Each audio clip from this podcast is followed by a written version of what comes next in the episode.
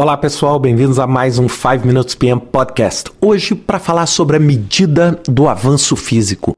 Quando você tem um projeto, elabora o seu plano, muitas das vezes você se debate ao longo da execução do projeto sobre, poxa, como é que eu vou medir? O que é 10% concluído? O que é 20% concluído? Muitas vezes o 100 é até fácil, porque o 100 ele se tangibiliza num produto numa entrega, mas como é que você mede esse avanço intermediário das suas atividades? Bem, eu queria explicar isso de duas formas. Primeiro, são aquelas atividades que são mensuráveis. Então, é coisa simples, por exemplo, você está fazendo um trabalho onde você pode medir o metro quadrado do trabalho, ou você pode medir o volume através do metro cúbico, onde existe uma unidade de medida muito clara, né, que tangibiliza. Então, você está empilhando tijolos. São 10 tijolos, você empilhou 3. Então você empilhou aproximadamente 30% do que você deveria ter feito.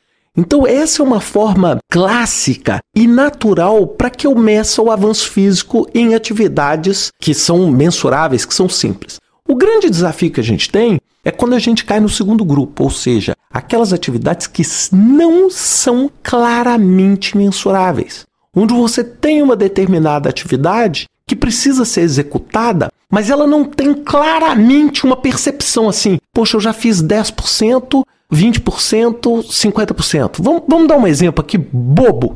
É, você está compondo uma música. Tá? Imagina que você é um compositor musical e está compondo uma música. Bem, muitas vezes você não pode medir o percentual completo da música pelo número de linhas que você já escreveu. Você fala assim: ah, eu quero escrever essa música em 30 versos. Eu já fiz 15, então eu fiz 50% da música. Por quê? Porque esse é um trabalho que você não consegue mensurar ele de uma forma tão clara, tão matemática. Não é? Porque pode ser que você tenha um momento de inspiração e em cinco minutos você termine a música. Ou pode ser que aquela música nunca se acabe. Então, como é que a gente faz quando a gente tem casos como esse? Bem, toda vez que você trabalha com elementos não mensuráveis, você tem que entender que você vai estar tá fazendo uma simplificação. E basicamente, você tem duas estratégias para fazer isso. Uma é o que a gente chama de ancoragem. É quando você ancora uma atividade não mensurável em uma atividade mensurável. Não é? Onde você ancora aquilo numa unidade de referência na qual você pode medir. Então vamos dar aqui um exemplo. Vamos supor que você tem um curso de três dias. Tá? Você tem um curso de três dias. Então você, por exemplo, pode ancorar o aprendizado das pessoas na duração do curso. Não é? Você fala, poxa, no final de um dia, eu espero que as pessoas tenham aprendido 33%. No final de dois dias, 66%. No final de três dias, 99% ou 100%. Bem, é óbvio, isso é uma simplificação grosseira. Como, por exemplo, o mundo ancora a sua capacidade de dirigir numa carteira de motorista.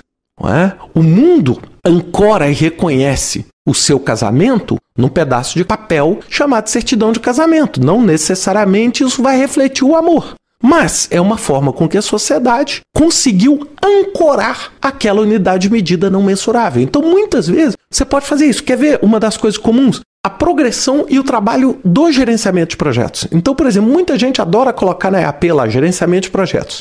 E você fala, poxa, então como é que eu sei que eu fiz 10% do gerenciamento de projetos, 20% ou 70% do gerenciamento de projetos? Então, muitas vezes você faz o quê? Você ancora o percentual do gerenciamento de projetos ao percentual das atividades mensuráveis. Você fala assim: se o projeto está 50%, então eu acredito que o gerenciamento de projetos também está 50% através de um processo de analogia.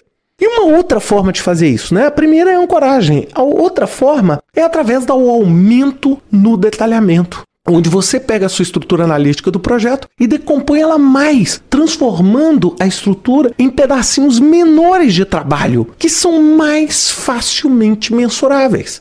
É? Então eu posso, por exemplo, escrever a minha música que não era mensurável, eu falo assim: eu tenho a parte versos, né, da composição, eu tenho a parte de música, eu tenho a parte da validação, eu tenho a parte de mostrar isso para um pequeno público. E eu posso dizer o seguinte: quando eu conseguir fazer a letra e a música, eu tenho 40%. Quando eu passei a letra e a música na aprovação, por exemplo, do meu produtor musical ou de pessoas que conhecem, eu vou ter 60%. Quando eu gravar e codificar essa música e criar o fonograma, eu tenho 80%. Quando eu divulgar o disco, eu tenho 100%. Também é uma simplificação mas é uma forma de você medir progresso. É? é uma forma de você medir avanço físico em atividades não mensuráveis. O que é mais importante é que esse critério que você utilize seja um critério claro e aplicável e que todo mundo saiba esse critério. Por quê? Porque aquele número que você está colocando lá não vai ser uma obra do acaso, mas sim fruto de um processo que pode não ser perfeito no caso das não mensuráveis, mas é o melhor processo que você encontra para avaliar esse progresso até chegar no 100% quando seu projeto estiver pronto. Pense nisso e na semana que vem a gente volta com mais um 5 Minutes PM Podcast. Até lá.